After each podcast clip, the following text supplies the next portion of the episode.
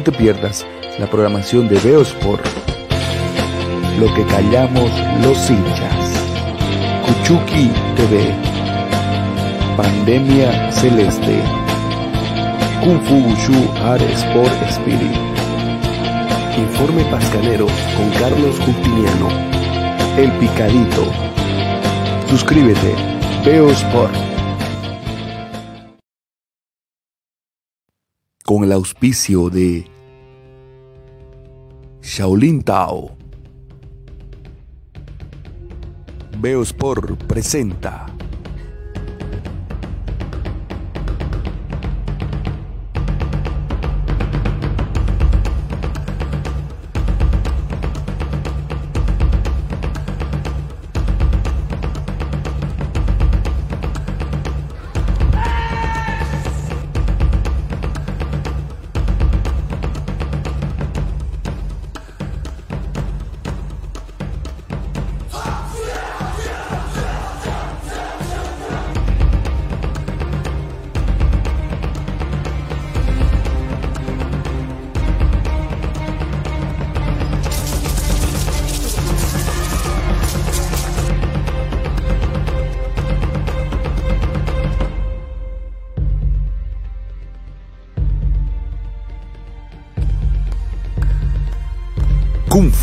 Gushu Art Sport Spirit.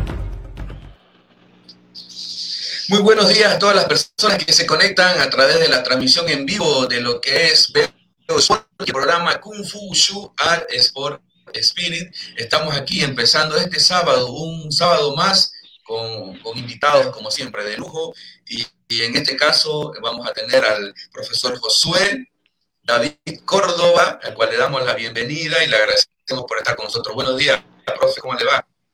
Gracias, Robert, gracias. Dios te bendiga, Dios bendiga a todos los audientes de, que están ahora en este momento conectados viendo esta entrevista. De verdad, gracias por esta invitación. Me siento bastante honrado de estar acá en tu programa, hermano. Gracias, la verdad, por su tiempo. Vamos a informar que el, el, el profe José, Josué es eh, de Venezuela, eh, un gran competidor de Sandá. Eh, justamente ya estuvimos hablando un poquito de lo que ha sido su trayectoria y, bueno, vamos a empezar a charlar eh, de estos dos apasionados del Kung Fu que, comparten los sábados aquí. Así que empezaremos, profe, ¿qué dice?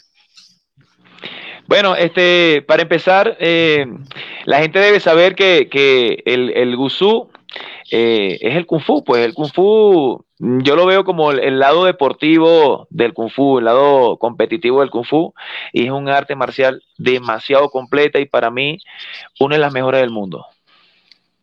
Así es, la verdad que justamente eso es lo que nos, nos lleva a hacer este programa y a tener invitados como usted para, para justamente dar a conocer ¿no? La, las diferentes gamas que tiene eh, este arte marcial milenario, como decía.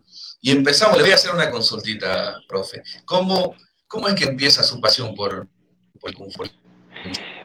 Bueno, Robert, escucha esto. Yo soy cinturón negro en karate. Yo, mi inicio en las artes marciales fue en el karate do tradicional. Eh, junto al sensei al solar, yo fui creciendo en, en, en, lo que es el arte del karate do. Y para mí el karate es una, una, disciplina, por lo menos cuando es el karate tradicional, es una disciplina que te inculca muchos valores, disciplina, respeto, y fui creciendo bajo esa tutela, ¿verdad? Y cuando ya me hago cinturón negro en karate, que paralelo a eso era selección del estado de Sucre, o sea, de mi ciudad, yo era representante en el karate. Y venían los Juegos Nacionales, que para Venezuela los Juegos Nacionales es como decir las Olimpiadas dentro de Venezuela, donde se compite a nivel nacional y la competencia es entre, entre, entre ciudades, entre, entre estados, ¿verdad? O entre provincias, como dicen acá en, en Ecuador. Eh, y cuando voy a ese clasificatorio de karate, yo era una de las, de, la, de, la, de las promesas, pues, de clasificar a los Juegos Nacionales y no clasifiqué, ¿verdad? Y bueno, cabe destacar, yo era policía para aquel entonces y yo tenía permiso del comandante de la policía para, para clasificar a los juegos y tenía todo el apoyo de la policía. Imagínate yo llegar a la policía, o sea, al comando de la policía y decirle, mira, no, no clasifiqué. Era algo imperdonable, pues. Entonces, mmm, coincidí de que cuando voy al polideportivo, eh, me encuentro con Luis Jiménez que, era el, entrenador de la selección de Sucre en Sanda. Y él me dice, mira, de casualidad, eh, ¿no quieres eh, entrenar Sanda? Y yo le digo, bueno, pero ¿qué Sanda? No sabía, no tenía ni la más mínima idea que era el Sanda, que era el Gusú. Y entonces él me dice, es el Kung Fu, el que nosotros entrenamos hace tiempo. Y yo sí, realmente estuve asistiendo a un gimnasio que se llama Gimnasio El Tigre, donde daban Kung Fu. Pero el Gusú o el, o el Sanda no se mencionaba, no, era Kung Fu y ya, pues, ¿entiendes? Y digo, ¿cómo así? Y me dice, sí, sí, ve para que veas. Cuando hago mi, llegando, cuando hago así que entro al gimnasio, mira, eh, sentí la, la, vibra, la buena vibra de, de, de, todos los compañeros que estaban ahí entrenando, el calor, el golpeo al saco, o sea, eh, era, era algo totalmente, o sea, a pesar de que el karate es arte marcial, ¿verdad? Pero no hay, no hay mucha similitud, pues el, en el kung fu es algo más continuo, más, hay proyecciones, eh, en el karate es punto y pare, pues es algo distinto. Entonces, Bueno, empiezo a entrenar con miras a ir al clasificatorio de los Juegos Nacionales, pero esta vez en, en Sanda. Y, y de esta anécdota, eh, Robert, que, siempre me acuerdo de esto, ya estaban los dos pesos pesados que iban a clasificar el Estado, ya estaban ahí. Y, eh, Luis Jiménez, que además de ser el, entrenador de la selección, era amigo mío porque nos conocimos en el Kung Fu, pues anteriormente, hace unos años atrás. Y entonces me dice, bueno, haz combate con ellos y, y, si, y bueno, y si le ganas, vas para los juegos, pues, vas para, para el clasificatorio. y bueno, yo con lo, como ya yo había hecho Kung Fu y tenía, estaba activo porque yo era cinturón negro en karate, me hace el, hago el sparring con, con, con, el peso pesado que estaba, que se llama Eduardo Moreno, que por cierto actualmente es mi compadre, es el padrino de mi hijo, pero en ese entonces no nos conocíamos, pues. Este, y bueno, y le, y le gano a ese, a ese atleta. Y bien, pues me llevan, cuando llega el autobús, o sea, ya pasan unos días, entreno fuerte, mi preparación para los Juegos en Sanda fue más o menos como de 15 días nada más. Ya yo venía preparado del clasificatorio de karate, pues yo estaba físicamente activo, lo que tenía era que adaptarme a las reglas del, del, del Sanda. Y sí, entonces agarro y llega el autobús que nos iba a llevar de mi ciudad a la ciudad donde iba a ser el evento y todos los puestos ya estaban ocupados todos. De, todas las, o sea, eh, las, las categorías del, del GUSU, pues, la, 52 femenino, 48 femenino, 52 femenino, todas las categorías, femenino y masculino estaban cubiertas, ¿verdad? Y no había puesto para mí porque con eso, el, el, a pesar de que yo le gané al peso pesado que ya estaba, como por respeto a él, todo el grupo dijo, no, pero ¿cómo, cómo vamos a dejar a Eduardo? Si Eduardo estuvo entrenando con nosotros eh, seis meses, yo era el nuevo, yo era el recién llegado al grupo, pues entiendes. Y bueno, o sea, los, los, atletas se parcializaron con su compañero y lo montan a él en el autobús y llega el otro peso pesado también y se monta y yo quedé fuera del autobús. Hermano, recuerdo como si hubiese sido ayer que yo me senté en el borde de la acera y dije, no voy a viajar, me van a dejar. Y mi entrenador, Luis Jiménez, me dice, no, no, no, vente, párate, yo te doy mi puesto. Y él se fue todo el viaje, él se fue todo el viaje de pie en el autobús y yo fui sentado porque obviamente yo era el atleta, iba a pelear y no podía viajar. Era un viaje de 12 horas. ¿Ve? Y entonces él me cede el puesto del autobús, pues me lo da. Llegamos al clasificatorio, y cuando estamos ya en la competencia, de 24 atletas, de 24 atletas, solo clasificamos dos para los Juegos. Orlando Villarruel, que es un compañero de otra ciudad, y mi persona, José Córdoba. Gracias a la gloria de Dios, hermano, yo pude dar la cara por mi estado y fui el único de mi ciudad que clasificó para esos Juegos Nacionales. Y ahí empieza todo, todo esto del, Sí, sí, ya ahí me quedé en el Gusú porque eh, bueno, cabe destacar que mi debut, mi debut en, la, en el Sanda fue contra el peso pesado, que ese entonces era el selección nacional. Un, hombre de, de mi estatura, de 1,90, y pesaba 165 kilos, hermano. Mm. ¿Ve? ¿Sabes que en los pesos pesados no hay límite de peso? Pues es más de 90 y ya, lo que te toque. Correcto, correcto. Entonces, yo fui para ese. Perdón, perdón. Ese, justamente ahí hacemos hincapié en la norma, ¿no? Que 90 kilos peso pesado, o sea, desde 90 kilos para adelante ya es peso pesado. Ya eres peso pesado, sí. Entonces, este, ese, ese peso pesado de 165 kilos, eh, a pesar de su, de su contextura, que era pesado, eh, yo te digo, yo lo admiraba o lo admiré en ese entonces porque se movía duro, pues se movía. Su, su, sus 165 kilos que tenía los sabía mover, pues. Y, entonces empieza el combate y en pleno combate a mí se me, se me, se me luxa un hombro, se me sale y soy atendido por el médico y se me vuelve a poner, o sea, lo vuelven a colocar y yo sigo peleando. Y él era el, él era el selección nacional y además era invicto, nadie le había ganado, era imposible ganarle porque su, su, su corpulencia era demasiado enorme, pues. Y bueno, gracias a Dios logré ganarle a ese y eso marcó pauta en, en, la historia, en la historia del gusú venezolano, pues. Bien, buenísimo. Eh, profe, le comento que tenemos algunos mensajitos acá en las redes sociales ya de las personas que conectan a esta revista. Tenemos a Erlan Rojas que dice saludos. Muchas gracias, Erlan, por estar conectado. Ah, gracias, saludos. Un conocido de la casa. Un conocido de la casa tenemos a Anael Carrasco. Saludos a mi hermano Josué, que peleamos el mismo Anael. Nos encontramos. No, no, Anael, Anael es mi hermano del alma, ¿viste? Y un compañero incondicional en los eventos internacionales donde nos encontramos. De verdad que tremendo pana, ¿viste? Un hermano, un hermano. Buenísimo. Aquí tenemos a Wabi que dice, eres el mejor. Eh, Wabi, les cuento, esa es mi empresa. Junto a mi esposa aquí en Ecuador logramos montar una, una lavandería de ropa. bien, bien, bien. También tenemos a Acuña, el mejor seleccionado de Gushué pesado de Venezuela, José Córdoba, dice él, él, es mi hermano, mi hermano. Jan, mi hermano. Cinturón negro en karate también, oíste, mi hermano Jan. Bien, bien. Sí. Tenemos a David Carrasco, también otro conocido de la casa. Saludos de Argentina. Felicidades por el programa, muy buena entrevista.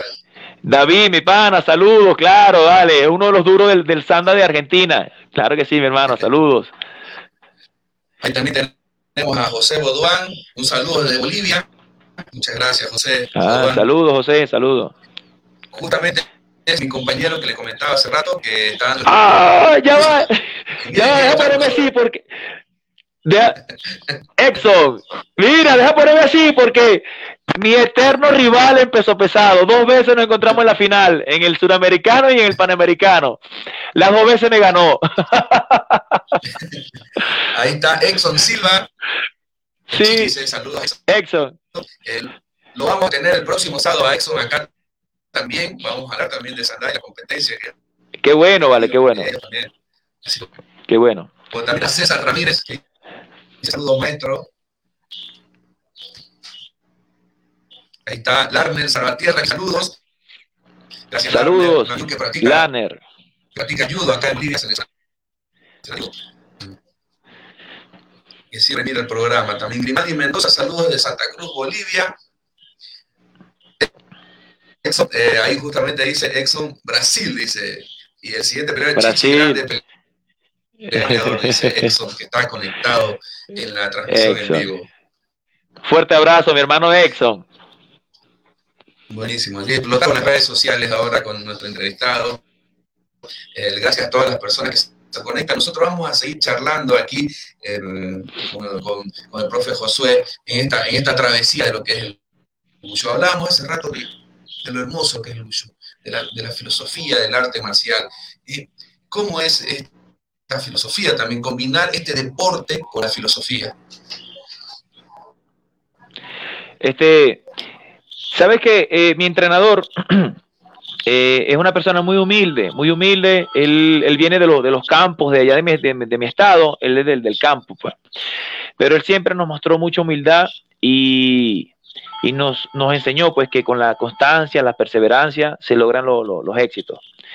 Y en nuestro grupo, eh, en nuestro grupo es un grupo de hermanos. O sea, a pesar de que somos, somos de distintas edades o de distintas categorías. En la selección de aquel entonces, que era un, grupo, un gran número de, de, atletas, en la selección del estado de mi ciudad, éramos todos hermanos y la filosofía de ahí era hermanos. O sea, todos éramos hermanos y el maestro era como decir nuestro padre. Claro, justamente la simbología de, de la palabra Sifu, que se ocupa como maestro, va relacionado también con parte de ¿no? padre, ¿no? solamente un maestro de la parte física, es como un padre también. Es como, claro, claro, así mismo es, sí.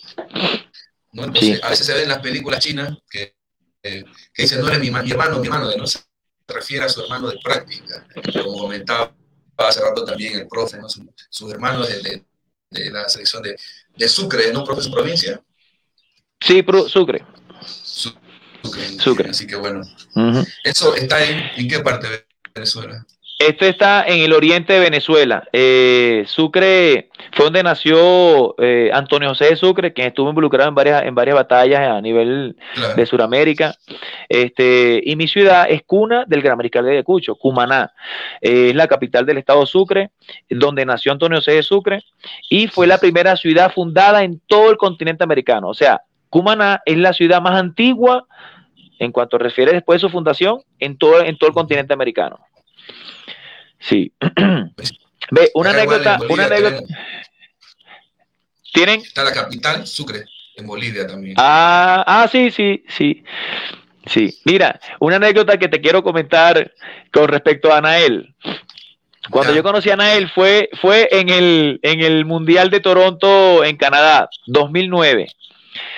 Yo había entrado al Gusú en el 2005, tenía apenas cuatro años de experiencia en el Sanda ya había participado en eventos internacionales eh, en, Argentina, por cierto, pero con otra línea que es de Martín Gabriel y era como decir un, un, sanda, pero ya al lado profesional, que hacían combate sanda, pero eh, sin careta, solo en short, en pantaloneta, pantalonetas, como dicen allá en, Argentina. Este, y era en ring, no era en lectai, sino en ring, pues. Entonces, bueno, lo, cierto es que en la, en la, para ese entonces el presidente de la federación, que era Franklin Petit de la Federación Venezolana, él me dice, mira, Josué, para que nos acompañes, al, eres seleccionado para ir a, representar a Venezuela en el Mundial de Canadá. Pues. Y yo, bueno, ok, voy. Listo. En, en, Sudamérica, yo me, yo me siento pues un atleta de, de, un buen tamaño para mi categoría, pues, ¿entiendes? con 1,90 de estatura, 1,89 exactamente de estatura, eh, me considero un atleta alto para mi categoría. Y me voy allá al mundial, como en la selección, todo bien, llegamos allá. Y cuando comienzo a ver todos los pesos pesados a nivel mundial, yo era un enano. yo era una persona pequeña delante de todo lo, la, la, gran mayoría de los pesos pesados. Ve, vean a él, Anael, yo creo que está pesando, perdón, midiendo más de 1,90, creo. Este, y yo, yo soy alto, pero para al lado de Anael me veo pequeño. Y entonces cuando conozco a Anael, todo el mundo, o sea, primero todos estaban hablando que si francés, inglés, chino y esto, y yo, hermano, nada, y me aparece Anael, me dice, ¿qué sé, che? Venezuela. Y yo, hermo, por fin alguien que habla español. y entonces empiezo a hablar con él Anael siempre se mostró amigable, eh, tremendo pana, tremendo pana. Y, en eso, cuando hacen la, el sorteo y las llaves y esas cosas, él me pregunta, che, me acuerdo de esto clarito, me dice, che, ¿con quién te tocó? Y yo le digo, no, salgo con China. Y eh, Anael me dice, claro, Anael tenía mucha mucho más experiencia que yo en mundiales. Ya él había quedado, creo que él quedó campeón mundial en el 2008. ¿Ves? Sí. Él había quedado campeón mundial en el 2008 en la, en la Copa, en la, esa se llamaba la, la Copa del Mundo, ajá. Y él, él, se había codiado con todos esos grandes y se había codiado con los chinos porque siempre ha viajado a China. ¿eh? Y él me dice, le ganas al chino y vos sos el campeón mundial. Esas fueron sus palabras. Yo a todas estas, yo a todas estas no había visto al chino, yo no lo había visto, pues. O sea, yo me tocó chino y ya, pues, ok, listo, pues. Y entonces en, los entrenamientos previos a la pelea, yo me imagino que me toca con un chino. O sea, en Venezuela los chinos, era, por lo general son los chinos que tienen supermercados, pues entiendes, son chinos pequeños, gorditos, ¿entiendes? O flaquitos, pero no, muy altos. Y cuando estoy en el, en, el, en el, camerino calentando para salir a, a pelear, que estoy calentando, me, yo veo un chino de mi tamaño, ¿verdad? Pero full músculo, así duro, tar, y yo lo veo y el bicho el chino calentando, durísimo. Y yo le digo, acá, che, ese chino que está ahí, es el que conmigo. y me dice, me dice este Anael, vos estás loco, no, ese es el 85, a ti te tocas con el otro, el que está atrás. Un chino, hermano, que parecía dos neveras que se montaban una arriba de la otra. No. O sea, sí, un chino gigante, gigante, gigante. Eh, ese chino pesó 135 libras, eh, perdón, 135 kilos y mínimo, mínimo medía eh, dos metros, mínimo. ¿Ves? bueno, la experiencia fue bonita.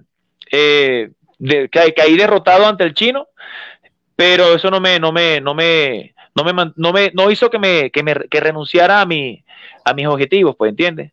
Y seguí entrenando y yo, gracias a Dios, logré ser campeón suramericano, campeón panamericano.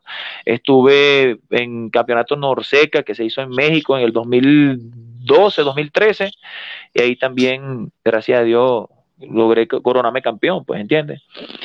Este, sí, y, eso, esos logros que tú vas teniendo en el deporte son los que te motivan a, seguir entrenando y a querer siempre avanzar cada vez más. Correcto, justamente ahí le iba a consultar, profe, ¿cómo es un artista marcial fuera del detalle, fuera de la práctica, ¿no? Porque tiene mucho con lo que está contando ahora. Mira, yo digo que, que nosotros en mi escuela decimos que todos los que entrenamos estamos locos. Fuera del somos unos locos. sí, somos unos locos, o sea, somos alegres, por lo menos en mi equipo todos somos, eh, nos gusta ir a fiesta, ojo, sanamente.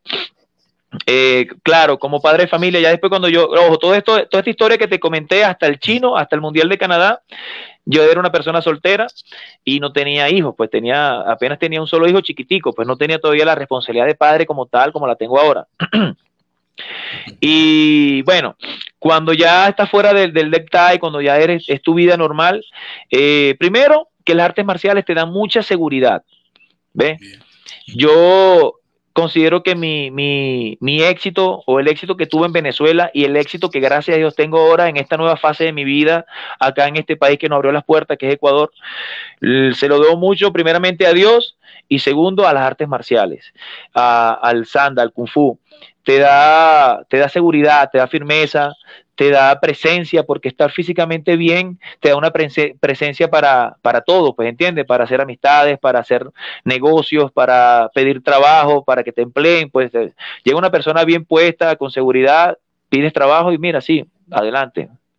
Me pasó aquí en Ecuador, gracias, gracias a Dios, Gracias a los conocimientos que yo tuve en artes marciales, yo pude levantar a mi familia nuevamente acá en Ecuador, eh, siendo entrenador de, artes marciales, y, se lo debo fue al Sanda, pues que, me, ayudó a, aprender cosas dentro del deporte que hoy en día lo estoy impartiendo a mis alumnos que tengo acá en, Ecuador, en Cuenca específicamente. Bien, la verdad, gran que historia de vida, porque historia de vida, eh, vamos a esta, esta charla, vamos a seguir esta, contando toda esta historia. Antes, pero quiero compartir con ustedes y con todos nuestros oyentes un mensajito que nos manda mi maestro Omar Carrasco todos los sábados, eh, justamente para, para apoyar este programa. Así que enseguida volvemos, profe, y vamos con el mensajito del maestro Omar Carrasco. Un mensaje de Shaolin Tao a cargo del maestro Omar Carrasco la vida el artista marcial debe entender, comprender y aceptar cómo maneja los egos o los defectos a los centros de la máquina humana. Entonces, cuando uno piensa, cuando uno siente, cuando uno dirige la mente hacia un movimiento, hacia una forma, hacia una patada, hacia un puño, debe estar todo unido. Pensamiento, sentimiento y voluntad en un mismo punto. Cuando estemos practicando, tenemos que practicar sintiendo lo que estamos haciendo, pensando en lo que estamos haciendo y manifestándonos como todo artista marcial busca en la vida, evolucionar.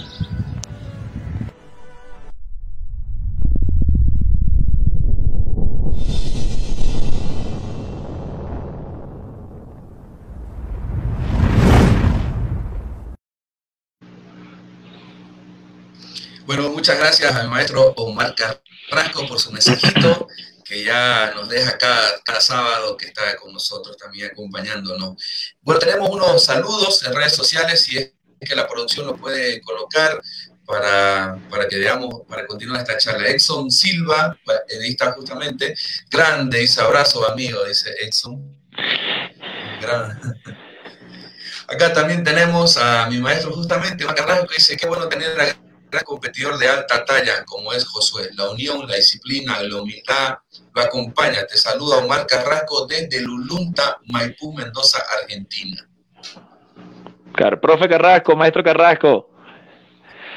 Y aquí, aquí tenemos a Exor con, Galvez, dice, grande peleador de Venezuela, Pan American, dice Mr. Exor. Grimaldi Mendoza, no, el de 85 kilos, qué gran experiencia, comenta Grimaldi Mendoza. Sí. Anael Carrasco, buenísima anécdota, dice Anael. Sí. Aquí tenemos también desde Buenos Aires, en este caso Héctor Valor, muchos saludos, muchas gracias, profe Héctor, también que hace Sandá un gran competidor argentino con una misión importante en Moreno. Eh, tenemos a Emanuel Tusi, qué buena anécdota con Emanuel, saludos para él y para ustedes. Gracias por compartir su experiencia, dice Emanuel. también tenemos a la bandería Wadi, justamente siempre luchando por tu meta, dejando alto a nuestro país, guerrero de nacimiento. Bien, bien, correcto. Eh, César Veira y mi hermano, muchos éxitos. César, saludos. Qué gran luchador y gran persona, dice César. César. César es amigo mío de allá de Venezuela. Muy bien, saluda a toda la gente que se conecta en Venezuela. Anael Carrasco, él sabe que estoy esperando en, que lo estoy esperando en Argentina, dice, para comer un asado y conozca nuestra tierra. Un gran hermano, Josué, me emociona mucho su historia. Salud, claro, eso viene pronto, eso viene, claro que sí, hermano, claro que sí. Ya más cerquita, ya ahora está en Ecuador, ya más ella Claro, falta poco, falta menos. Paredes, Carolina, dice, muy amena charla, un gran saludo, dice Carolina Paredes. Gracias, Carolina. Eh, mi hermano! Mi hermano mayor, mi hermano mayor. Gracias por conectarte, José Armando. Ahí está José Armando. ¿Él está en Venezuela? No, él está ahorita en España, en España, está en España. España, bien. Ah, sí. Nos ven también en España. Saluda a toda la gente que nos ve en España. Excelente programa, felicidades. Ahí está conectado justamente igual. Muchas gracias por compartir conocimiento y experiencia. Saludos de Catamarca, Argentina, Celso Rociano. Bien. Saludos, Celso en las diferentes provincias. José Armando, saludo de su hermano desde España, dice, ahí está, ahí está. Sí. El popular Bartolo. ahí, le dicen, ahí le dicen Bartolo. ah, bien, bien, bien. Sí. Mira, Robert, Robert, quiero aprovechar una anécdota que tengo también con respecto a Exxon. Bien, Exxon. Bien, bien. Exxon. Exxon es un, es un peso pesado bus, duro, duro, duro de Brasil que susto. Ha tenido experiencia en el Sanda, el doble que la tuve yo. Este, de verdad que yo lo respeto mucho y lo quiero bastante y lo admiro. Eh, Exxon, yo tuve el gran honor de combatir con él en la final de, del Panamericano. Y la anécdota es que estamos peleando, ¿verdad? Y él siempre, todas las combinaciones que me lanzaba, las terminaba con una, con una patada al muslo, con una low key, una patada al muslo pa, siempre me daban el muslo, pa, pa, y estuve, estuve, estuve. Total que me ganó la pelea y yo salí de la pelea con el, con el muslo morado, completamente negro, morado, pues el muslo. ¿Ves? ¿Saben? Una patada, un peso pesado en el muslo se siente, pues, ¿entiendes? Bueno, me ganó, pues. A lo largo de, un año y un año después, creo, algo así, un año y medio, que viene ahora el suramericano, nos volvemos a encontrar en la, en la final y empezando la pelea que yo saludo, pa, y vamos a pelear la primera pata al mulo, pa, y yo le hago, caramba, chico, otra vez. eso, eso hasta el sol de hoy, que han pasado ya más de cinco años, más de seis años, hasta el sol de hoy, mis compañeros del Santa de Selección Nacional de Venezuela me, me, me, me bromean con eso, pues me dicen, mira, que te acuerdas del brasilero, ¿te acuerdas? sí. La verdad que lindas experiencias ¿no? se viven justamente en el Leitá y en todos esos momentos. Sí, sí. Y bueno, y después con Exxon, después de, las peleas, siempre, a, pesar de que eh, su idioma es el portugués y nosotros el español, ellos, a mi parecer, eh, entienden muy bien el español, solo que se les dificulta hablarlo, pero sí pudimos eh, entendernos y, compartir un buen rato. Después de la pelea siempre hablábamos, compartíamos y es una persona muy humilde, eh, gran persona, gran persona, de verdad que sí. Buenísimo. Ya lo vamos a tener el próximo sábado ahí hablando con él y toda su experiencia también. Yo, yo, yo estoy esperando, yo estoy esperando a ver si alguna vez, si alguna vez nos volvemos a encontrar pero esta vez que sea para, para compartir, no para estar peleando, ¿vale? con, un asado, dice Anael Carrasco. Eh, es un asado, exacto. Ah, bueno, nos encontramos los tres en Argentina. correcto. Ahí nos estaba comentando, profe, que es era parte de Venezuela de los presidentes, lo de la el cargo específicamente, no me acuerdo. De la, de la comisión de atletas, yo era de, el presidente del Frente del Frente Atletas, pues. El Frente de Atletas eh, fue algo puesto por el gobierno en aquel entonces de, de, de Chávez Fría, este que era como un, ente que se encargaba de defender los derechos de los deportistas según sea su área o su disciplina. Pues por lo menos el, un ejemplo, el taekwondo tenía su frente de atletas que defendía los intereses del taekwondo. El, el karate tenía su frente de atletas que eh, defendía los intereses del, del, karate do. Y el sanda o el gusú tenía eh, su frente de atletas que defendía los derechos y el bienestar de los atletas del Gusú. En ese caso, elegido por, por todos mis compañeros de selección, yo había quedado como presidente de, ese frente de atletas y Jesús Lisset, eh, que también es un gran exponente del Sanda a nivel, a nivel internacional, en 75 kilogramos. Eh, él era el, yo era el presidente y él era vicepresidente. Y entonces, bueno, eh, me tocó, me tocó eh, hacerle frente en algunas oportunidades a la federación y hasta el mismo Ministerio del Deporte para, para defender pues que, realmente al atleta le llegara el beneficio que, le correspondía. Pues.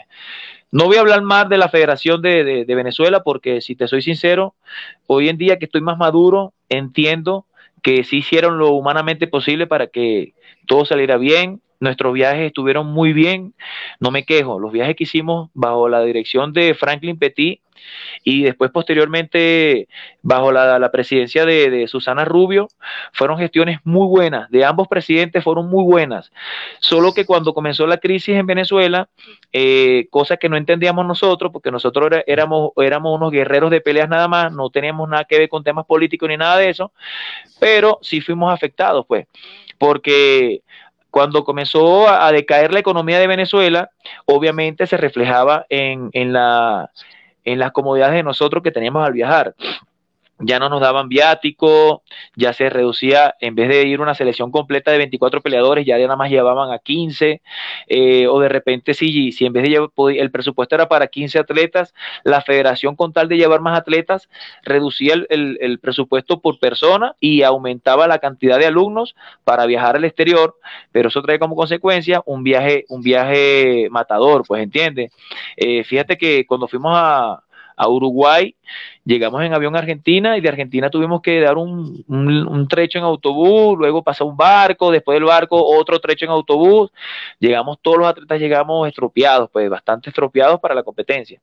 Eh, en cuanto a la alimentación, esas cosas decayeron, pues decayeron, pero hoy entiendo que fue a raíz de, de la mala gestión del, del, gobierno de Venezuela, pues entiende, que le dio prioridades a otras cosas bajo la, la supuesta crisis que ellos dicen, eh, de esa guerra económica que hablan ellos, por decirlo así, que se veía reflejado únicamente en el deporte, en áreas específicas como la salud, seguridad, pero no se veían reflejadas desde el, punto de vista político. Pues. O sea, ellos siempre estuvieron bien haciendo sus marchas, eh, siempre estuvieron eh, dinero para, para ¿cómo es? financiar sus campañas políticas, nunca les faltó, pues, pero sí faltaba para el deporte, sí faltaba para la seguridad, sí faltaba para la, salud. Claro. La verdad que es un, tema muy amplio para, hablarlo, ¿no? El sandá, en realidad creo que el, el es en todo Sudamérica es muy difícil ser practicante de Wushu. Este, bueno, yo lo, yo lo veo, fíjate que aquí en Cuenca, en Cuenca, yo he pasado varias veces por un gimnasio que dice Kung Fu, pero no he tenido todavía el, el, tiempo o la disposición para ir y hablar con el, con el maestro que está ahí de Kung Fu. Pero ahora recién, unos tres meses atrás, llegó una gente de Venezuela que son de otra provincia. O sea, yo soy de Sucre, ellos son de Lara, ellos son de, yo soy del Oriente, ellos son de Occidente, pero somos la misma familia del Gusú venezolano. Y yo los apoyé para venir acá a esta ciudad y ellos también vienen huyendo de la crisis venezolana. Y entonces yo le di su apoyo, los tengo aquí y ya ellos actualmente hoy en día están independientes y trabajan en un gimnasio donde ya están comenzando a dar el sanda. ¿Ves? Ya por lo menos aquí hay una semillita sembrada de sanda aquí en Cuenca, que no había. ¿Ves? Aquí el sanda está comenzando a crecer. Y en julio van a estar participando en un evento que se va a hacer en Guayaquil, que es una ciudad a unas seis horas de acá de Cuenca, que ahí sí hay gusú, ¿verdad? Y se emocionaron al, al, saber pues que habían exponentes del Sanda acá en, en Cuenca y ahora van a hacer el primer tope de entre Guayaquil y Cuenca. Bien, muy bien, la verdad que. Y eso, eso yo lo. De, la capital, ¿cuánto tiempo queda Cuenca? O sea, no, no, Cuenca de la capital. Eh, bueno, yo realmente estoy desconectado del tema geográfico aquí porque, pero tengo entendido que de Cuenca a capital a Quito son como unas 10 horas, algo así, 12 horas, es lejos, pues. ¿Ve? Sí. Pero eh, estas dos ciudades eh, son, están a seis horas, pues que es Cuenca y Guayaquil. Eh, Guayaquil yo creo que es como la segunda ciudad más importante de, Ecuador, ¿ves?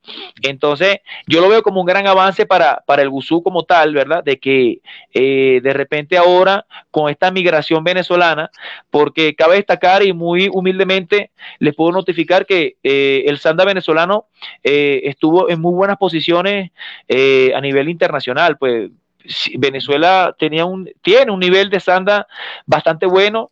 Eh, o sea, nos consideran como un, una, un grupo de, de sanda que, que, va en ascenso, que tenemos bastantes resultados. Y entonces esta migración venezolana que, que, que, está abarcando bastante toda Sudamérica y Latinoamérica, está sembrando una semillita de sanda en cada país donde está llegando. Eh, en, en Chile, en Colombia, aquí en Ecuador, este, bueno, en Perú hay bastantes venezolanos, pero ya en Perú estaba el, el Gusú. Pues. Bien, bien, bien. disculpa, en Colombia, en Colombia está John Der Vázquez, ¿verdad? Que está eh, promoviendo el Sanda en Colombia, que Colombia casi no tenía Sanda. Colombia no asistía, bueno, hasta el 2013 yo nunca vi a Colombia asistiendo a los panamericanos ni suramericanos de, de, de, de Gusú. ¿Ves? Y ahora con este muchacho, con John de Vázquez, que es un, también un venezolano que está eh, emigrando de Venezuela, está sembrando su equipo de Sanda en Colombia. Bien. Ahí justamente el último sudamericano, eh, Colombia tuvo algunas participaciones en la puta, fue acá en Bolivia, en La Paz. Eh, ahí conocimos a, varios profes, ¿no? hemos tenido invitados y la verdad que están potenciando, potenciando bastante eh, el Sandano, justamente. Así que bueno, ahí vamos a ver si podemos entrevistarlo también, ¿no? De ver cómo está la situación en Colombia y todo eso. Ah, sí, sí, sí, sería bueno. Sería bueno, sería bueno. Ahí hacemos el enlace. Ahí hacemos el enlace para, para ubicarte el, el, el, WhatsApp de él y se pueden poner en contacto. Claro sí, buenísimo. La verdad que es importante lo que nos cuenta porque es como que acá en Santa Cruz, como comentábamos eh, hace, eh, hace un momento fuera de cámara, también estamos en desarrollo, ¿no? Eh, somos poquitas escuelas eh, que están de manera oficial y legales también, que eso es importantísimo, el poder entender la estructura un poco política, por decirlo así, también la estructura de la, parte marcial, y la verdad que nos está yendo bien, creciendo de a poquito, porque La Paz tiene bastante, ¿no? que la, la sede de gobierno, la capital, que sucede en casi todos los países, si no me equivoco. ¿Qué sucede qué? Que sucede que en la, en la capital está más desarrollado la, casi todo. Ah, este, bueno, en Venezuela el, el, el, el Gusú partió, tengo entendido, desde el, desde el oriente, desde Anzuategui, con, ah, hacían, hacían en los años Mira, eh, en ese entonces yo no hacía gusú, pero sí después me contaron que en el oriente del país, que una, una, una región que se llama el Tigre, hacían un torneo anual que se llamaba la Gran Gala del Gusú. ¿Ves? Sí, entonces ahí se, se reunían los, los, mayores exponentes del Gusú, te hablo de los años a finales de los 80, eh, principios de los 90, por ahí. Eh, bueno, yo estuve, yo, yo participé en esa gran gala del Gusú, pero si te soy sincero, yo ni sabía que se llamaba así. ¿Ve? Yo hacía Kung Fu y nos llevaron a, nos llevaron a competir a esa gran gala del, del, del Gusú. Eh, yo fui en el año yo fui en el año 97. ¿Ve? Ahí estuve peleando, pero eh, no tenía ni la más mínima idea cómo se peleaba ni nada, porque yo hacía era karate, ¿verdad? Y entonces eh, el hambre de querer pelear, de querer competir, o sea, yo estaba chamito, tenía que unos 16, 17 años más o menos, y competencia que había, competencia que me metía, ¿ves? Pero hasta ese entonces yo había hecho puras competencias de karate o de kempo karate, o lo que llamaban arte libre, que eran, que eran, siempre eran competencias de puntipare. ¿Ves? Claro. Y ese sistema yo sí me lo conocía a, de pies de cabeza. Pues. Sin embargo, eh, en, en, Sucre, en el estado de Sucre, no sé si es algo eh, muy normal en cualquier lado, habían competencias de Kung Fu para ese entonces, también las hacían punto y pare. ¿Ves? Pero no sé si realmente era, sí lo hacían antes así, ¿verdad? O sea, yo, lo, yo participé en Puntipare en Kung Fu, pero cuando ya vamos a la gran gala del Gusú, cuando vamos a la gran gala del Gusú, ahí no era Puntipare, ahí era Gusú, Gusú, o sea, Sanda, pues. Y te digo, ahí, ahí barrieron el Lectai conmigo, ¿entiendes? Ahí donde, donde yo me, ahí fue donde yo supe de verdad que era el Sanda, o sea, que, ojo, y repito, no, no, en ese momento yo era, no estaba consciente que yo estaba peleando Sanda, no, yo fui a una competencia más de todas las que yo había ido y me voy a caer a piña con quien sea. Y pa, pa, pa, me vine derrotado, me ganaron, ¿ves? Y sigo entrenando karate, me quedé en el karate hasta que la vida otra vez nuevamente me da cachetaditas y me dice, papá, papá, usted va para el Gusú, para el Sanda. Y por la, la, historia que te comenté anteriormente, es que vuelvo a caer en el Sanda y bueno, gracias a Dios no me fue mal. En el Sanda yo, gracias a Dios, logré todos mis propósitos, todos, todos. Me siento bastante satisfecho con toda la carrera que hice en el, en el Sanda. Bien, bien, buenísimo, claro. Antes igual tuvimos la oportunidad de entrevistar a amigos de Chile, como comentaba hace rato, y era como, eran torneos abiertos, me parece. ¿no? Sí, más era abierto donde entraban de todo, ¿no? Prácticamente. Era ese torneo, torneo abierto, así era, esa es, sí. Entonces, igual sí. pasó en Bolivia, en Argentina, en Chile, bueno, ahora también eh, confirmamos que en Venezuela, o sea, era como la, lo que había, ¿no? Lo que había en, sí. Ajá, era lo que se movía en aquella época, sí. Uh -huh. eh, bueno, eh, Profe, vamos a ir a un pequeño corte y enseguida volvemos con, esta charla que está muy, muy bonita, entretenida, y vamos a después leer los mensajes que tenemos bastante, así que enseguida volvemos, profe.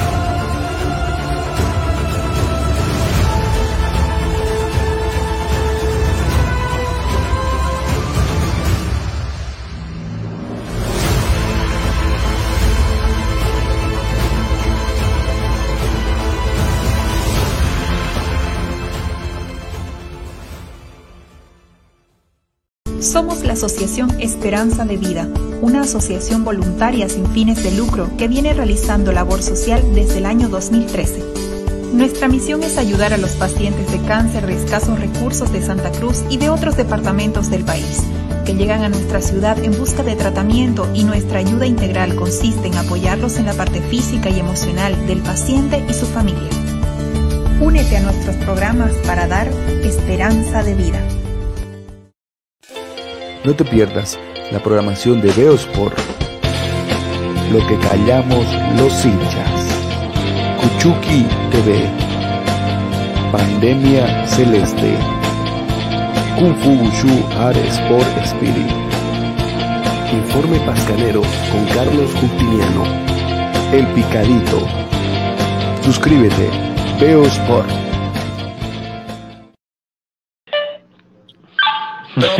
continuamos con Continuamos con, con, nuestra entrevista, con nuestra charla, más que todo de, de, de Kung Fu, Sí. con, con un gran atleta, profesor, Josué, de Venezuela, que ahora radica justamente en Ecuador, pero en la toda competencia justamente en Venezuela. ¿no? Y antes de continuar, profe, quiero mencionar a la Organización Boliviana de Wushu, que estuve dando un dedito, que está trabajando en el desarrollo de- del Kung Fu en Bolivia, eh, llevando atletas eh, a competir de manera oficial, y también a Veo Sport, que nos brinda, nos brinda el apoyo para que, para que este programa se, se, se emita en, el- en este canal virtual que tenemos a través de Facebook y YouTube, y, y estamos también con la Asociación Esperanza de Vida, que dársela solidaria a los familiares o pacientes que tienen eh, cáncer. Cualquier ayuda pueden hacer el contacto a través de, de la profesora Mónica Fernández, el 760-45-945, tienen la cena solidaria, así cualquier contacto, por favor, con ella, el que quiera ayudar a aportar con su granito de arena, con ayuda, con alimento, pueden hacerlo a través de la profe Mónica, 760-45-945. Y bueno, vamos a leer los mensajes, si la producción nos lo puede colocar. Han llegado varios mensajitos acá. Juan Jesús Durán dice, buenos días, saludos de Santa Cruz, Bolivia. Muchas gracias.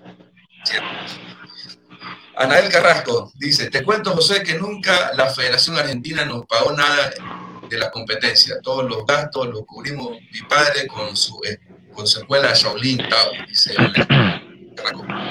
Justamente hablando del tema que comentábamos hace rato. Sí. Entonces, eh, Beria dice, gracias José por su eh, fue mi pasión las artes marciales, fueron una gran motivación para mí en un momento muy difícil de mi vida. Siempre le estaré agradecido, dice César. César, Dios te bendiga, campeón. Eh, aquí tenemos a Anael que dice, por eso todo lo que hicimos, tanto vos como cualquier sudamericano, siempre le cuesta el tri- tres veces más. Vos con toda esa dificultad que tú y te tuviste que enfrentar al mejor peleador del mundo en China, ¿no? De, justamente el- El chinoto, el el chino grande. Mira, después que terminamos de pelear, después que terminamos de pelear con el chino, yo brinqué arriba de él y, me, y que me cargara, y me cargó así.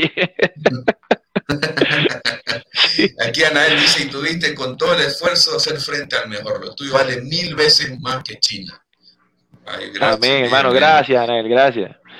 Eh, Grimaldi Mendoza, aquí en Bolivia también, eh, en las pocas competencias que estuve, todos los gastos fueron pagados por mi persona y el apoyo de todos mis compañeros y familia. La verdad que, como decíamos, ¿no?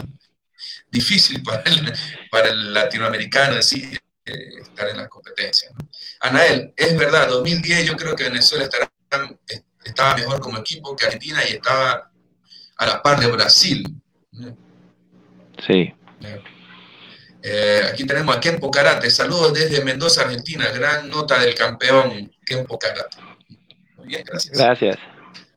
Héctor Valor, gracias por compartir tan buenas experiencias. Gracias, profe, por estar conectado, por, por estar siempre apoyando. Y la verdad, todos los que practicamos andar somos un poco locos, es el profe. ¿Viste?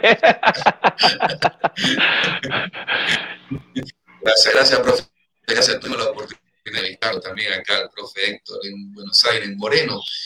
Eh, te comento un poco lo que hace, él hace una gran labor con chicos en situación de calle en Argentina. en Ah, qué bueno. Así que gran, gran, gran valor el profe Héctor Valor. Eso es buenísimo, buenísimo, buenísimo. Eso es súper bueno. Claro, a pesar de las dificultades, como comentaban a él, como que está Grimaldi Mendoza, eh, bueno, está esto, ¿no? La, vocación, la ayuda, y eso va con la, con la filosofía, con el tema de no solamente ser un atleta, ser un deportista, eh, realmente está vinculado, me parece, con, con, el tema de las artes marciales y sus principios. ¿no? Ha practicado karate y comentaba justamente los valores que mm. conlleva el arte, cualquier arte marcial, ¿no? Entonces, importantísimo, importantísimo. El poder entender eso, que, que va más allá del deporte. Ve, fíjate esto, cuando yo estaba en Venezuela, que pasaba cualquier situación con cualquier atleta, la primera ayuda que recibía ese, ese atleta era de nosotros mismos, éramos una familia, ¿me entiendes? O sea, eh, me acuerdo que la que quedó subcampeona del mundo en, el, en Toronto 2009 es compañera mía, es de mi ciudad, eh, María Cariaco, en 65 kilogramos. Ella se, se le presentó una, una situación con el papá que necesitaba donantes de sangre y ella en vez de buscar ayuda en su, en su familia de sangre, no, fue con nosotros y efectivamente, inmediatamente nosotros mandamos, entre eso fui yo, a donarle sangre al papá de ella. Eh, y así como situaciones de otros atletas que se le presentaban problemas económicos, problemas familiares, y los mejores consejeros éramos nosotros, sus compañeros de entrenamiento. Es que te pones a ver, yo pasaba a veces más tiempo compartiendo con los compañeros de entrenamiento que con mi propio hermano. ¿Ve? Porque entrenábamos hasta tres tandas al día eh, y cuando no estaba entrenando estaba descansando. ¿Ve? Y entonces en los viajes pasas cinco días continuos con tus compañeros de entrenamiento, tus compañeros de competencia. Eh, o sea, se hace un vínculo familiar fuerte, fuerte, fuerte. Claro, así es, totalmente. Y bueno, ahí nos comentaba de la justamente medalla de plata en Canadá en Canadá. Ella es María Cariaco. María Cariaco, para que vea, ella sí, eh, ahorita el maestro Carrasco eh, estuvo mencionando en su mensaje de, la evolución de un atleta de Gusú, que siempre está en una constante búsqueda de la evolución. Bueno, María Cariaco, cuando yo llegué al Sanda, yo sinceramente, eh, yo le veía a ella como una peleadora más que, no, no buscaba tener no, no tenía objetivos de llegar a ser selección nacional ni siquiera. Y ella, o sea, entrenaba, no entrenaba, a veces competía, perdía, no le sabía igual si ganaba o perdía, pero llegó un momento cuando, sí, pero entonces llega un momento, que es lo que te digo del tema del, del, equipo, cuando un equipo es fuerte, obliga al otro que sea fuerte también, ¿ves? y entonces, eh, esta, esta chica, María Cariaco, eh, ya cuando comenzó a ver a todos que iban ganando, porque el Gusú de mi ciudad de Sucre, cuando debutó a nivel nacional, como te expliqué anteriormente, de 24 atletas solo clasificaron dos, ¿ve? Y a medida que fue pasando el tiempo, fue evolucionando, ¿verdad? Y ya fuimos siendo hasta el extremo de llegar a ser el equipo número uno de Sanda de Venezuela. ¿Ves? Entonces, esta chica María Cariaco cuando comencé a ver que todos iban ganando, ya no era uno nada más que ganaba, ya la mayoría eran que ganábamos. Entonces como que se motivó y empezó a entrenar más serio, ¿verdad? Empezó a ir a las válidas, ya no aceptaba, ya no aceptaba derrotas, pues, ¿entiendes? Ya en su mente, su, su parte psicológica ya había cambiado. Ya ya no quería ser una más de las que derrotaban, no, ya quería ser una más de las que ganaban. Y entonces ya se pegaba con los entrenamientos más duros, iba a competir, ganaba, y ya se montó en la selección nacional, debutó, eh, debutó internacionalmente en Brasil, ganando en Brasil, que Brasil era los duros en, el Sanda, pues. Va María Cariaco y gana ya, ¿ve? Y eso le da todavía aún más fuerza para seguir entrenando. Cuando va a Canadá, eh, la, las, ¿cómo decir? Las esperanzas de la federación estaban en otros atletas, no en María Cariaco. ¿Entiendes? Y viene María Cariaco y da ese batacazo con una medalla de, plata en un mundial de, de, en un mundial de la IGUF. O sea, es tremendo logro para, para el Gusú de Venezuela que María Cariaco haya obtenido una medalla de plata en ese mundial. Claro, es importante igual resaltar lo que acaba de decir IGUF, ¿no? El ente oficial del, del Gusú en, el mundo. Entonces ahí en ese, en ese mundial, este, bueno, eh, nos cuenta un poco Anael, otros compañeros, David Carrasco, Mauricio, que estuvieron por allá. Estaba un famoso ahora de las MMA, que es Muslin. Claro, Muslin, claro que sí, el ruso. Muy bueno. Sí. ¿no? Entonces, para que se den cuenta las personas que están viendo, hay gente que, no practica Kung Fu que está, y que ve el programa, además que queda colgado en las redes sociales, y, la magnitud del nivel de, competencia, de competidores. Ve, yo digo, yo digo que el, el, el Sanda eh, es el 80% de algún peleador de MMA. O sea, si, si alguien quiere practicar, o sea, quiere incursionar en las MMA y, y quiere agarrar un deporte base, eh, eh, el Sanda sería ideal para hacer Sanda y posteriormente pelear MMA. Y el, Sanda te tiene el boxeo, te tiene el pateo, tiene el la defensa, la lucha, ¿verdad? Eh, hay peleas de Sanda donde permiten en la rodilla, ¿verdad? Creo que actualmente se están haciendo campeonatos de Sanda donde ya permiten rodillas, pegar rodillas.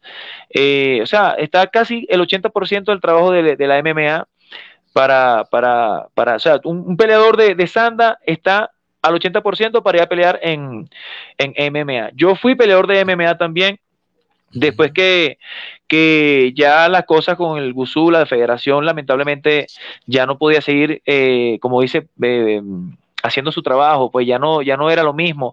Eh, se desboronó lamentablemente por un tiempo la Federación Venezolana de Gusú y los atletas, la mayoría atletas de nosotros, comenzamos a incursionar en las peleas de MMA y que en ese entonces, te hablo del 2012, 2013, eh, en Venezuela eran, eran considerablemente un buen pago.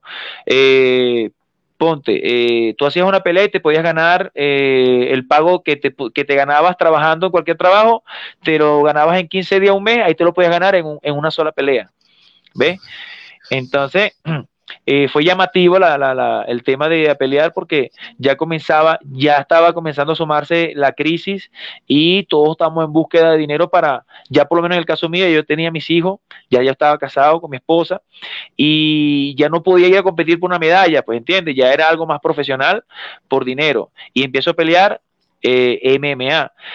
Este, cabe destacar que ya yo había hecho MMA en el año 99, como te expliqué que yo andaba en karate y me estaba metiendo en cualquier evento de pelea, yo me metí en ese entonces una, en una pelea de MMA que estaba recién sonando, pues entiendes.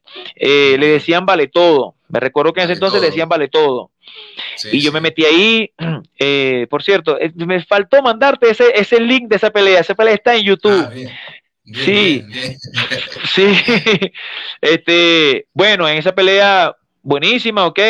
Cuando debuto ahora nuevamente, que fue en el 2013, lo hice ante un exponente de Sanda también, que se llama Luis Carreño. Y yo creo que me animé a pelear Sanda, en este, perdón, me animé a pelear MMA esta vez, fue porque me tocó con alguien que yo había peleado dos veces con él en el Sanda. ¿Ves? Mm, sí, porque yo por lo menos en el tema de Jiu-Jitsu, tengo conocimientos básicos, pues no soy yuyitero, yo, yo lo mío es arriba, el striker. Entonces, si me decían de repente, para en ese entonces, me decían para pelear con alguien que, que su arte marcial fuera el jiu-jitsu o lucha o sambo, yo no sé, creo que hubiese, que, que no hubiese aceptado la pelea. Porque sí tenía, sí tenía como cierto temor al, trabajo cuerpo a cuerpo, a ras de lona, esas cosas, no tenía mucho conocimiento en ese entonces, pues. Tenía era conocimientos básicos, mínimos, pues, la, la montada, los 100 kilos, las proyecciones de Sanda, pero eh, eso era lo último que iba a hacer en una pelea de MMA, porque como te expliqué, ir al suelo para mí en ese entonces era terreno desconocido. Y entonces agarré y, y acepté la pelea porque era con Luis Carreño, un compañero de otra ciudad que participaba en peso pesado en, el Sanda venezolano. Y nos encontramos nuevamente, pero esta vez en el sistema de, de MMA. ¿Ve? Y hago la pelea y gano esa pelea. Y bueno, y fíjate, la gané haciendo jiu-jitsu. la gané con, con Mataleón. Ah,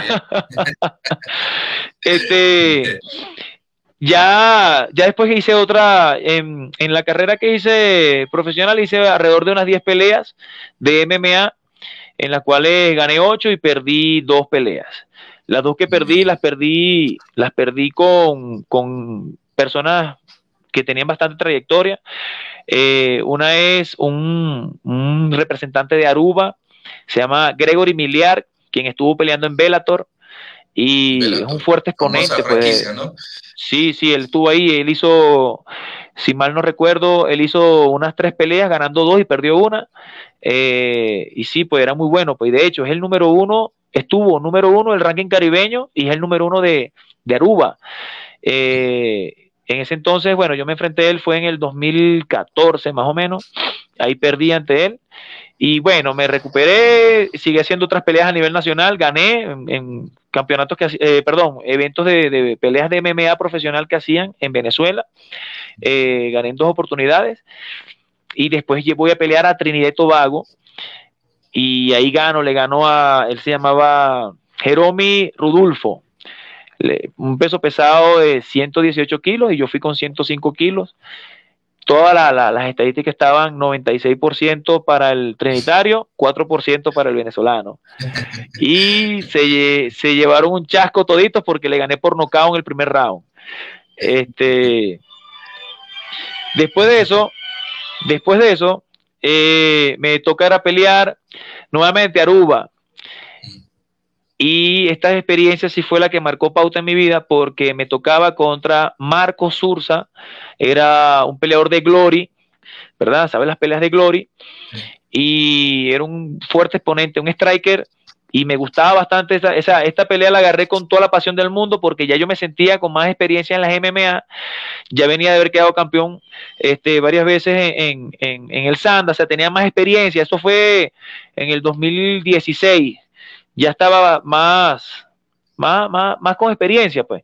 Estaba con mucha más experiencia y, o sea, me sentía que eh, ahí sí podía hacer una super pelea porque el contrincante ya yo lo había visto, que es este Marco Sursa, y era un, peleador que le gustaba el boxeo y patada, ¿ves? O sea, este, iba a estar dentro de mi mismo rango de pelea, que es el striker, pues. Bueno, faltando un mes para la pelea, hermano, haciendo entrenamiento, haciendo jiu-jitsu, un compañero sin querer, porque no hay mala intención, pero fue sin querer, me tuerce la rodilla y me la me la, me la esguinza, me la, la, rodilla me la dobla, pues haciendo una palanca de rodilla me la, me la lesiona, pues. Y me atiendo con el médico y el médico me dice, no, mira, ya tú no puedes pelear, el, dentro de un mes es imposible que pelees. Y digo, ¿cómo que no? Si yo tengo que pelear.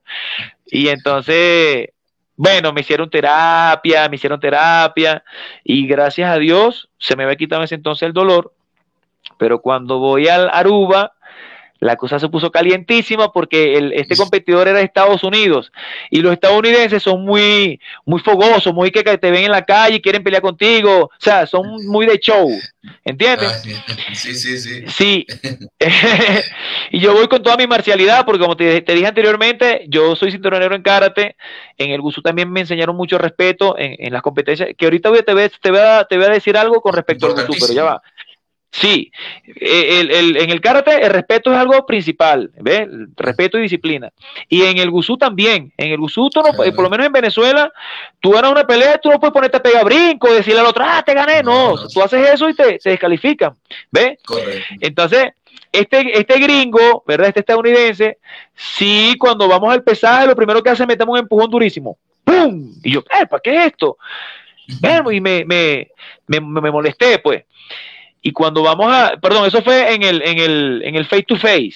Ya después cuando ah, vamos al pesaje, ¿verdad? Cuando vamos al pesaje, ahí sí nos dimos de, de, de, quiño ante la pelea. Ah. ahí en el pesaje. Pero la rodilla se me siente ahí, pues se me, se me, se, siento dolor en la rodilla. A total que el día siguiente cuando es la pelea, eh, no duré, pues no duré la, en el primer round, yo sí me, o sea, estaba trabajando muy bien, yo, yo recuerdo que, que sí logré conectarle alguna, algunos golpes, lo vi lento, sí sentía que podía ganarle, pero la rodilla se me, se me fue de lado, se me, o sea, se me, se me dobló, pues no tenía una, sí, no pude seguir peleando y listo, perdí la pelea por, por abandono. Este, pero bueno, son experiencias, ya después de ahí me, me quedé un tiempo sin pelear, eh, recuperándome bien de la rodilla, duré uf, como casi dos años sin pelear. Y cuando emigro de Venezuela, eh, llego aquí a Ecuador y, y, aquí hago una pelea de MMA porque me hacía falta pelear. Y hice una pelea de MMA aquí, y gracias a Dios aquí la gané y la rodilla se portó muy bien. No pasó nada con la rodilla, trabajé bien, pues sí. Ve, lo que te quiera hacer comentario con respecto al, al, al, al Gusú y la, y la, y la, y la IGUF. Hermano, cuando yo fui al primer campeonato del IGUF, yo, yo quería buscar al presidente del IGUF y darle un abrazo y decir y felicitarlo. ¿Qué manera de hacer los eventos del IGUF?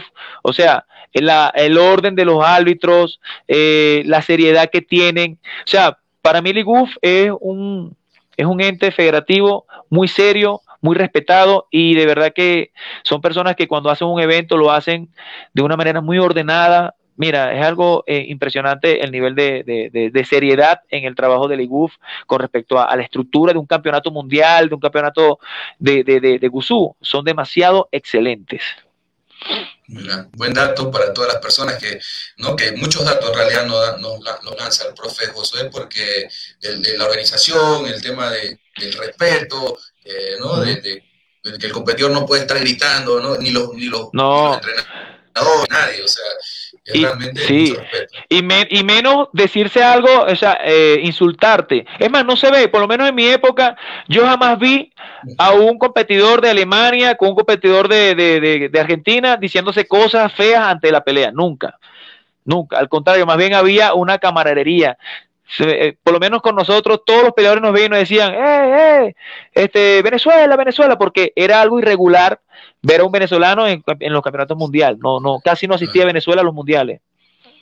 Sí, sí, pero igual se ven, ¿no? Eso siempre se manifiesta también, ¿no? El tema de la camaradería, como dice el profe. Les comento que tenemos unos saluditos, justamente ya se nos está eh, concluyendo el, la entrevista al tiempo. Aquí tenemos a César Berry, que dice, gran, con gran atleta de sobre la oportunidad de compartir un grupo maravilloso y siempre fueron eh, receptivos conmigo siendo un aprendiz, dice César. César, César. José Marcano desde Lima, Perú, dice reportando sintonía. Muchas gracias por conectarse, José. Erlan Rojas, buena entrevista, felicidades y muchos éxitos en todos sus proyectos, dice Erlan Rojas. Gracias. Amén, hermano. Héctor Valor, ahí está. Coincido totalmente con que el Sandá es un gran, una gran base para el MMA. Ahí está el profe Héctor. Así es, Héctor, así es. Cumaná, Cumaná, eh, no, Cumaná, Cumaná es mi ciudad. Cumaná, Viva Venezuela, dice José Marcano.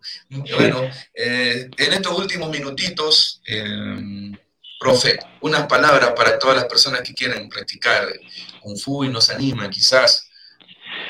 Ok, bueno, profe, profe Jorge, de, primero déjeme darle un saludo a mis hijos y a mi esposa, porque si esto no lo hago, mira, después me, me arrancan la cabeza, ¿viste?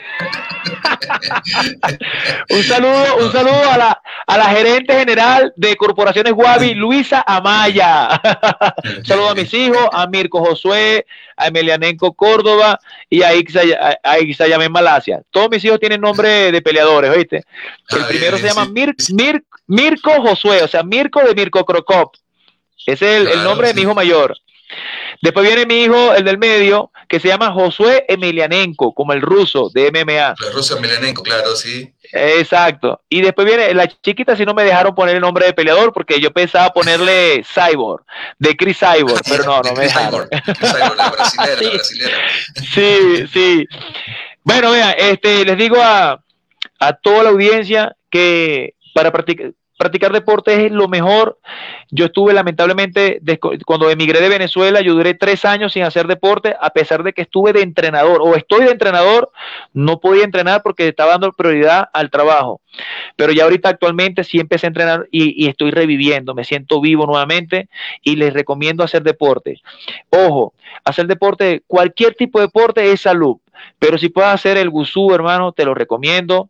El gusú te el gusú es como dice aquí el programa, te fortalece tanto en espíritu, eh, en arte y en deporte. En el gusú tú encuentras todo, encuentras fortalecimiento, encuentras resistencia, fuerza, explosividad, inteligencia, coordinación, encuentras todo, porque se trabajan los tres planos, boxeo, lucha, pateo, todo, todo, todo. Si vas a hacer deporte, hazlo con confianza y busca la escuela más cercana de gusú que tengas a tu casa.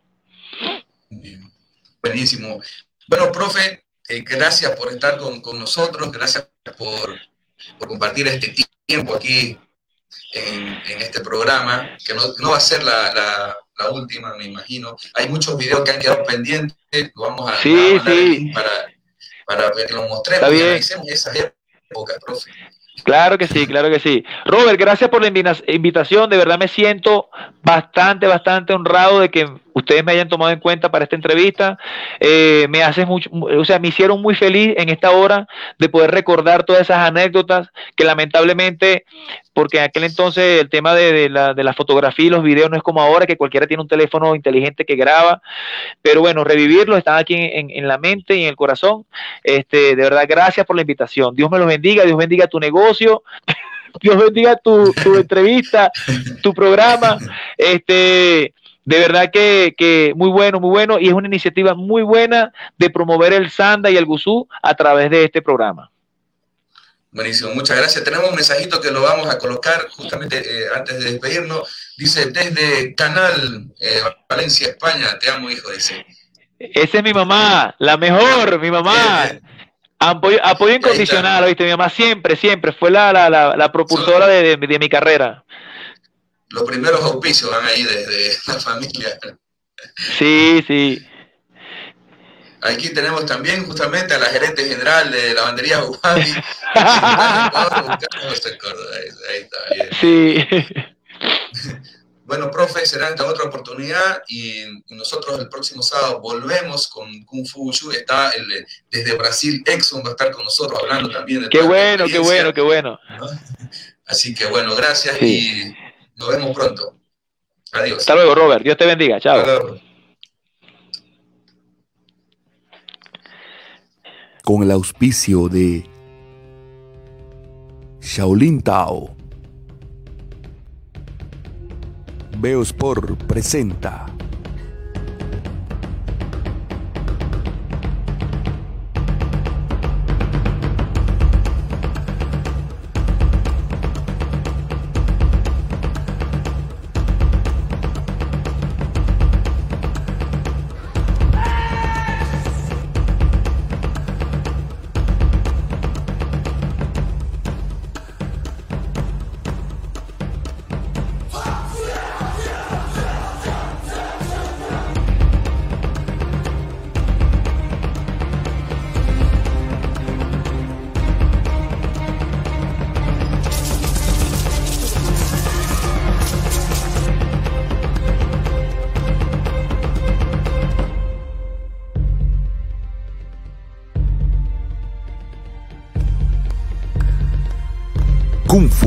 Gushu Art Sport Spirit